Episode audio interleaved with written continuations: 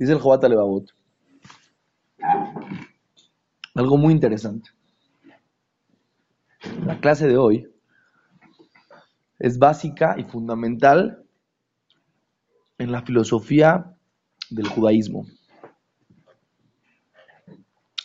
Hemos dicho, hemos comentado en los días anteriores, que cualquier ser humano en la faz de la tierra que logra ver al creador del mundo y las bondades que hizo con la creación, de tal manera que entiende que él recibió beneficios del creador del mundo, no beneficios personales, sino beneficios generales. ¿A qué me refiero? Una persona se da cuenta que el cuerpo está creado de una manera funcional, que el mundo proporciona al ser humano las necesidades que necesita para sobrevivir, que Akadosh Barujú planeó el mundo para que el ser humano pudiera sobrevivir en este mundo de la mejor manera posible. En otras palabras, cuando el ser humano se da cuenta que existe Dios, en ese momento, este ser humano recibe sobre él las mitzvot lógicas. ¿A qué se refieren las mitzvot lógicas? No matar, no robar. Como explicamos muchas veces, la gente que muchas veces dice, no, yo no creo, no es de que no crea, es de que si cree, le genera una responsabilidad. Hoy explicamos, el ser humano no puede pensar y llegar a conclusiones que van en contra de lo que su corazón quiere. Si una persona quiere hacer algo que sabe que está mal y tú se lo demuestras que está mal, lo más seguro es que no te lo va a entender y no te lo va a aceptar. No porque no lo entiende en su inteligencia, sino porque está frustrado de querer hacer lo que él quiere hacer. Pero un ser humano que ya se dio cuenta que existe Boreolam, sabe que eso le representa responsabilidades. No importa tu religión, en qué país vives, el ser humano tiene dentro de él una conciencia. Y si él sabe que Akadosh Baruj está el pendiente de lo que él hace y ve cómo él se comporta y sabe lo que él piensa, automáticamente le genera una responsabilidad. Lo dice el Jobat Levavot. Esas son las mitzvot lógicas. ¿Qué quiere decir lógicas? Lo que el ser humano puede llegar a su entendimiento sin la necesidad que otra persona te lo explique. O sea, que si una persona, después de 120 años, va a llegar a Shammai y le van a decir, oye, ¿cómo robaste? ¿Por qué eras trans en el negocio? Pues no, a mí nunca nadie me enseñó Torah, a mí nunca nadie me enseñó la Constitución, a mí yo pues, crecí solo y... Gente va a decir, discúlpame, hay cosas que cualquier ser humano puede entender por sí solo con el simple hecho de darte cuenta que existe un creador en el mundo. Ya, punto y aparte. Hay cosas que a cada le va a pedir al ser humano porque se las metió en su chip, se las puso en su conciencia. Pero, dice el Juan escúcheme, si tú te das cuenta que a Kadosh Barujú te dio un beneficio mayor como pueblo, que se comportó como pueblo contigo con más beneficios que con cualquier otro pueblo en el mundo. Te sacó de Mitzrayim, te partió el mar, te bajó el mar, 40 años en el, desierto, te dio Eretz Israel, te dio la tierra de Eretz Israel, te ha mantenido en el exilio dos mil años, en una situación de milagros absolutos totales. Hoy en la situación de Israel son milagros absolutos totales. Nos explicaron la semana pasada todos los países alrededor de Israel y todos los problemas políticos que hay en los países alrededor de Israel, militares. No hay una lógica para que el pueblo de Israel exista hoy en día, no hay lógica. Cuando tú ves esos beneficios, tienes que pensar, ¿qué Akadosh Barujú quiere de mí? Y aquí voy a decir la parte más importante. El fundamento o de los fundamentos más importantes de la filosofía judía es, si te dieron más, esperan más de ti. Si te dieron más, debes más. Hay una vez, dos comerciantes estaban trayendo telas de un lugar al otro. Y le dijo uno al otro, a su vecino de la tienda de al lado, dijo, oye, dijo, ¿qué pasó? ¿Quién te vende la tela a ti? "Ah, este está Panchito. Dice, oye, pero ¿para qué Panchito te la vende muy cara? A mí también me la vende Panchito. Yo ya encontré quien se la vende a Panchito. Vamos a, a- ahí a la frontera. Ahí hay unas personas que venden tela. Él te la vende a 15, este te la vende a 5. Vamos el negocio de la vida. Le dice el otro, ya sabía yo eso desde hace mucho, le dice. Pero el que te la vende allá en la frontera, tienes que pagarle de contado. Panchito te da crédito. ¿Qué vas a hacer? Dice, no te preocupes. Vamos a pedir un préstamo. Vamos a la frontera, pagamos de contado. Venimos acá, vendemos. Vas a ganar el triple, el cuádruple, te vas a hacer millonario. Dijo, está bien. Agarraron, cada quien, por, por, por diferente. Uno pidió 100 mil dólares prestados y el otro pidió 10 mil dólares prestados. Se fueron a la frontera, pagaron de contado, les llenaron los camiones. De regreso, iban de regreso, cada uno traía un camión lleno, el otro traía una camionetita, cada quien lo que le alcanzó. Del camino tuvieron que parar en un hotel, en el camino se les hizo de noche, dijeron es peligroso, vamos a parar en el hotel. Pararon en el hotel, llegaron al, al cuarto y les dice la señorita del hotel, me da mucha pena, nos queda un solo cuarto, un solo cuarto. Le dice, ustedes me van a decir a mí a quién se lo doy porque en el cuarto hay una sola cama y el otro va a tener que dormir aquí en el lobby. Le presto el sillón, que se acueste aquí en la noche y mañana en la mañana. Ustedes díganme quién es el más importante, quién, quién- Yo, la verdad, no, vinieron juntos, la verdad, yo no, no quiero decidir. El que tenía el camión lleno con 100 mil dólares que pidió prestados, le dijo al otro, ¿estás de acuerdo que lo correcto es que yo me duerma en el cuarto? Soy más rico que tú. Agarró el otro y le dijo, si vamos a ir por quién es más rico, entonces me tengo que dormir yo en el cuarto. Dijo, pero ¿cómo tú, Javibi, si tú tienes una camioneta con 10 mil dólares, yo tengo una camioneta, yo tengo un camión con 100 mil, ¿cómo tú vas a ser más rico que yo? Le dijo, papá, no te olvides que esa camionetita está prestado el dinero, papá.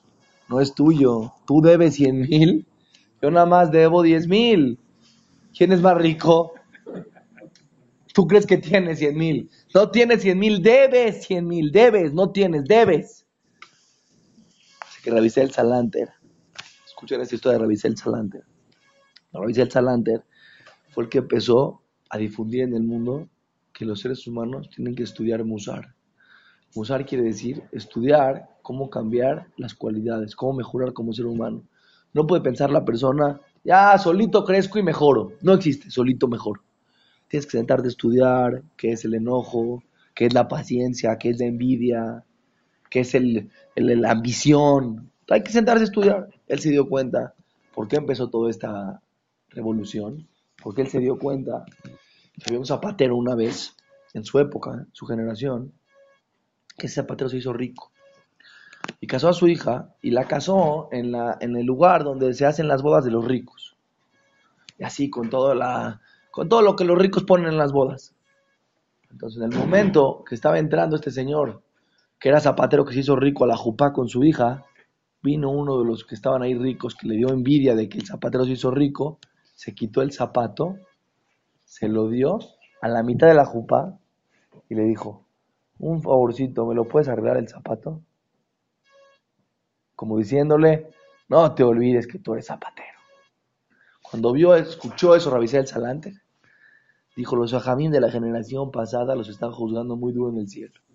Dijo, porque no motivaron al pueblo a mejorar su- sus cualidades, su forma de ser. Si un ser humano puede llegar a ser una cosa tan sinvergüenza, quiere decir que aquí hubo un problema que los ajamín no, reprocharon al pueblo de manera correcta, no les enseñaron las- la Torah de la manera correcta.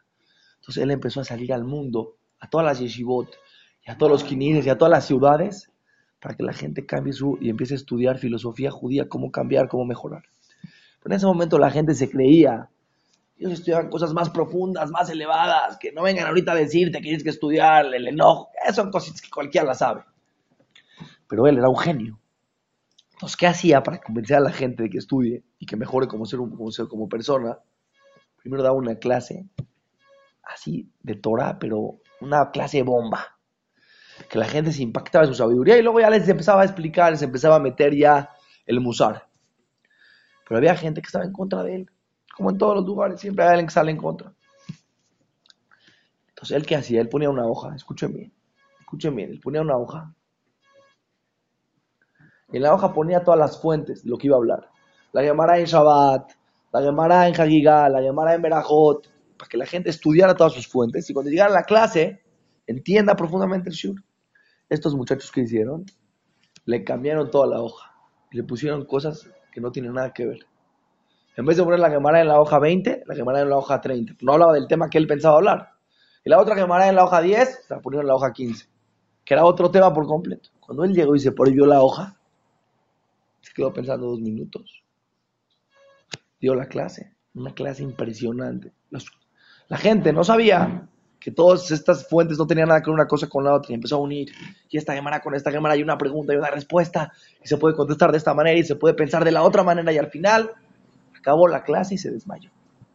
Los alumnos que hicieron esta trampa, que cambiaron la hoja, pensaron que por su culpa. Se acercó el jajam, se despertó. Jajam, usted es un genio, pedimos una disculpa, por favor, perdónenos. ¿Qué ustedes creen que me desmayé por la clase? Para nada. Yo me desmayé, primero me quedé pensando si no, si es correcto hacer una clase que, que me va a generar orgullo. Si yo puedo dar esta clase, que era una cosa imposible de dar y la doy, me voy a sentir. Pero por otro lado, aquí hay gente esperando la clase, no puedo dejar a la gente esperando una clase. Decidí darla. Pero cuando me di cuenta que la logré dar, me desmayé. ¿Saben por qué me desmayé? O porque yo pensé que, que Hashem me dio la fuerza de 10 abrejim. Pero me doy cuenta que Akadosh Baruj me dio la fuerza de 100 jajamín. Y si yo tengo la fuerza de 100 jajamín, ¿cuánto en el Shai me, van a pedir que yo debo? ¿Qué creen? ¿Que me dieron las fuerzas gratis? Entonces te lo dio porque te va a pedir después. ¿Qué crees? ¿Que el que te prestó el dinero no te lo va a cobrar? Te lo va a cobrar. Si Akadosh te prestó fuerzas en este mundo, o te dio herramientas, o te dio dinero en este mundo, te lo van a cobrar en el que hiciste con él. ¿Pero a qué voy con esto? Vino su esposa un día. Ellos eran pobres. Vino su esposa. Le dijo a su esposa un día, tú eres una persona que... Él tenía una emuná en Hashem impresionante. Él confiaba en Hashem impresionante. Hacía milagros. Dijo su esposa, nosotros no somos tan ricos, quiero comprar un boleto de lotería y quiero que hagas tefilá y que nos los ganemos. Yo sé que tu tefilá Hashem no va a contestar. Quiero que tú pidas a Hashem que nos ganemos la lotería. El, el, el le dijo, Hazbe Shalom. Dijo, Hazbe Shalom, ¿por qué? ¿Qué tiene de malo? Le dijo, si ahorita con todas las fuerzas que me dio Hashem, no sé si le puedo pagar y no puedo comportarme en este mundo como debo. Imagínate que Hashem ahorita me dé 10 millones de dólares. Tengo la responsabilidad de mi inteligencia y ahora de, ayudar a todos los pobres de la ciudad. Ahora imagínate que a un pobre de la ciudad le falte algo. ¿Sabes a quién se lo van a cobrar? a mí, Shema Israel. Tú piensas que acaso te mandó dinero para que te vayas a Miami, te sientes en un yatecito y saques tu copita de vino y seguro lo quieres hacer, hazlo. Por bejabod. Pero que sepas que si hay un pobre en la ciudad que le falta algo, y estaba cerca de ti tú lo podías haber ayudado, te lo van a cobrar a tu cuenta. Hashem, cuando te dio algo o te da, te da algo en esta vida, debes. Por eso dice, por eso el Una persona normal que entiende que existe Boreolam y que hizo un mundo y que le dio algo a él, en general, no particular, ya está obligado con aquellos Baruj a comportarse con conciencia. El pueblo de Israel, que recibió más beneficios de Akadosh Baruj ya tiene otra responsabilidad con Hashem. Por eso Akadosh Baruj nos dio más mitzvot a nosotros. Porque Akadosh Baruj nos dio más beneficios. Le debemos más a Akadosh Baruj Así como el gerente de un banco, no le van a pedir lo mismo que a la cajera. ¿Sí? Al gerente, ¿cuánto le pagan? Le pagan el triple o el cuádruple o el quintuple de lo que le pagan a la cajera. Pero sus responsabilidades son mayores. Cuando vengan y digan, oye, ¿qué pasó en el banco? El gerente no le puede decir, ah, pues habla con la cajera. No, no, no, no, no, no. Por eso la cajera le pago lo que le pago y a ti te pago lo que te pago. Tú tienes un poquito más responsabilidades que él. Dice Hashem, si a ustedes les di más, les di más sueldo en este mundo, les di más beneficios en este mundo, estoy esperando más de ustedes. Por eso nos dio más mitzvot, porque tú tienes que ser ejemplo. Tú tienes que comportarte completamente de otra manera. Tienes que recibirlas. Por eso tienes más mitzvot. Porque tú tienes que ser completamente otro nivel. ¿Pero por qué? Porque estás recibiendo más. Y escuchen qué interesante. ¿Quién tiene más mitzvot dentro del pueblo judío? Dentro del pueblo judío, los Leviim y los Kohanim. Los Kohanim tienen mitzvot que nadie tiene. ¿Estás entendiendo o no? ¿Por qué? Como ellos trabajan en el Beit no podían comer cuando hay algo impuro o tenían que estar... Había muchas alajot que no tenían nada que ver con el pueblo más que con los Kohanim. ¿Por qué? Te hice Cohen, te dejé trabajar en el Beit HaMikdash. ¿Qué pensaste? ¿Es gratis? Sea agradecido. El primer fundamento de la Torah es, mientras más te dieron, más debes. Sea agradecido. Si te estoy dando más inteligencia, lo tienes que sacar adelante tu inteligencia y darle al mundo. Si te di más riqueza, debes. Te di la oportunidad de trabajar en el Beit HaMikdash, debes más. Si debes más, te pongo más responsabilidades. Por experiencia, lo que sí que está muy cañón. Van a decir, bueno, está bien, una persona normal tiene que cumplir las mitzvot lógicas. No robar, no matar. Todo lo que una persona lógica lo, puede llegar en su lógica. El Yehudi que recibió más, 613 mitzvot, que hoy en día de esas 613 nos quedan muy poquitas, que hay que aprovechar las poquitas que nos quedan. Porque la gran parte tenían que ver con el Beit HaMikdash, y ya no tenemos Beit HaMikdash. El Cohen, que recibió un nivel espiritual más elevado, tiene que hacer más mitzvot. Pero viene la parte más importante. Si Akadosh Baruj te dio a ti en lo particular algunas bendiciones en tu vida diaria, en tu familia, que volteas alrededor de ti y que no le dio a los demás, quiere decir que Akadosh Baruj está esperando de ti que lo sirvas más profundamente. Y eso ya no, eso ya no te puso en la Torah. Simón tiene que hacer tal cosa. Rubén tiene que hacer tal cosa. Tú es tu obligación ser inteligente y entender y ver a la gente que está alrededor de ti. Y ver si al, lado de ti no le dio tu posición económica, y si al, al, lado de ti no le dio tu inteligencia, y si al lado de ti no le dio una esposa como te dio a ti, y si al lado de ti no te dio un hijo como el que te dio a ti, con esa capacidad. Cada quien tiene que ver lo que acaba No tiene que ver al que le dio más. La gente viene con el jajam, jajam. Pero a mi vecino le dieron un Porsche, a mí me dieron un Mercedes. Estoy muy triste, jajam. No estamos hablando aquí de tontos. Tienes que ver realmente. Usted está platicando con una persona, escúchenme bien. Estaba platicando con una persona. Me estaba diciendo, un yudí. Me dijo, jajam, la verdad es que mi hija el otro día me llevó que me, lleva, me, llevó que la, que, que, la lleva el doctor. La verdad, me cuesta muy cara la consulta. No tiene dinero. La verdad, la llevé al seguro social. Una persona escucha que hay gente que tiene menos que tú. ¿Cuánto Akadosh te bendijo? ¿Cuánto Akadosh te dio? Y no te dice, no es que yo tengo que llevar a mi hijo a educación especial porque en la escuela no, no, no aprende a leer. De repente tú ves que tu hijo sí aprendió a leer. De repente es que uno de tus los amigos te dicen que no tiene amigos, que tu hijo sí tiene amigos. Tú ves que acaso el te dio a ti, eres la esposa del otro, cómo grita y cómo se enoja. dices, bueno, esas, todas gritan, se enojan, ¿no? Ay, Akadosh Barujú, ay, te dio Akadosh Barujú. Tienes que ver, cada quien tiene que tener la inteligencia para ver lo que Akadosh Barujú te dio, para ver lo que Akadosh Barujú te dio. Y según eso, tienes que ser responsable y saber cuánto le debes a Boreolam. Pero ahora escuchen bien lo que dice el Joatragot. Dice, el que no sabe reconocer y agradecer de lo que a cada uno le dio y hace menos porque se hace tonto, porque mi talem, porque como que, como que se hace el que, el que, el que no sabe, el que yo soy normal, como todos, lo, lo deja pasar. Y no se acostumbra y no, se, y no, y no, no le regresa a Kadosh Baruj lo que Kadosh Baruj le dio, escuchen lo que va a pasar, dice el Juan voz. Va a acabar no haciendo lo que tiene que hacer con Hashem en lo que debe más que los demás. Pero después no va a hacer ni lo que tiene que hacer que la Torah te pide. y después va a acabar haciendo lo que, lo que debe de hacer de lo que cualquier ser humano debe. esta persona, cuando no, no reconoce su responsabilidad en este mundo, no es que solamente vas a decir, bueno, ¿qué le pasó a esta persona que no reconoció? Nada, está bien, tenía que haber sido mil, fue ochocientos. No, él, cuando no reconoce su responsabilidad que Hashem le dio en el mundo, por los beneficios que, él recibió que otros no recibieron, empieza a hacer cofer, empieza a renegar en todos los beneficios que Hashem le dio, hasta que acaba comportándose peor que un ser humano normal que está obligado con Akadosh Rujú con lo mínimo.